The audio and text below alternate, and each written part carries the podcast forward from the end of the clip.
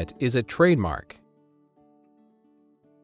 A trademark is an intellectual property right granted by a government to an individual, business, or legal entity that creates and uses a distinctive word, name, symbol, or device to distinguish its products or services from those of any other entity in the marketplace.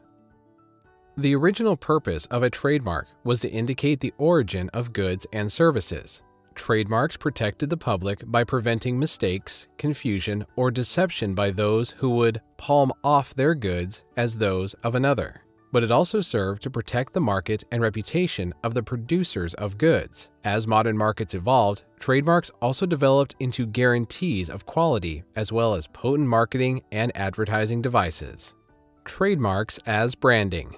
Consider, for example, the role that Nike's swoosh logo plays in its $106 billion shoe, equipment, and apparel business. In 1971, Nike founder Phil Knight paid graphic design student Carolyn Davidson a mere $35 to design the swoosh logo for the fledgling new company. According to the Portland Oregonian newspaper, when Knight saw her design, he reportedly told her, I don't love it, but maybe it will grow on me. Nike attorneys nonetheless registered the logo with the U.S. Patent and Trademark Office on June 18, 1971.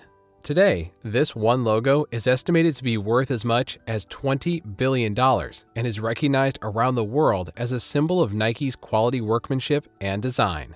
Indeed, its vital role in protecting Nike's market share and reputation explains why the company so strenuously protects its trademark rights from being infringed by counterfeiters. As for Carolyn Davidson, Phil Knight gave her Nike stock in 1983 that is today worth more than $850,000.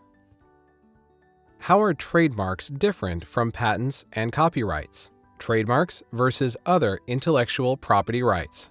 Trademarks share with other intellectual property rights the power to encourage and reward creative enterprise. Trademarks also share with patent rights and copyrights the public policy goal of marshaling the benefits of created endeavor, in this case, the distinctive branding of one's products and services from those of others to the public good. They do this by protecting consumers from deception and encouraging sellers to provide quality products. But trademarks are different from other intellectual property rights in three key respects Congress and trademarks. First, although the Constitution grants Congress the right to legislate on patent and copyright, it does not expressly grant Congress the right to make trademark law. The legal foundation for trademark law lies in the Commerce Clause of the Constitution, which gives Congress the authority to regulate interstate commerce and enact whatever necessary and proper legislation is required to do that. Second, trademarks are different from other intellectual property rights in that they are not limited in duration.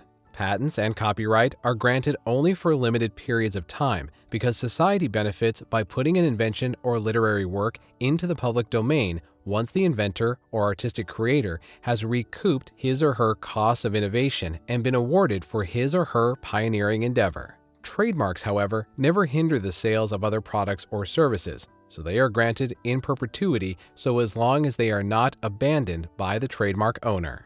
Trademarks mean business. And finally, trademarks exist only in conjunction with commercial activity. An inventor may receive a patent for a new invention and never employ or practice that invention in a business or research endeavor. Similarly, an author can receive a copyright for an original literary or artistic work and yet never publish, display, or sell it. A trademark, however, cannot exist by itself, separate from commercial activity.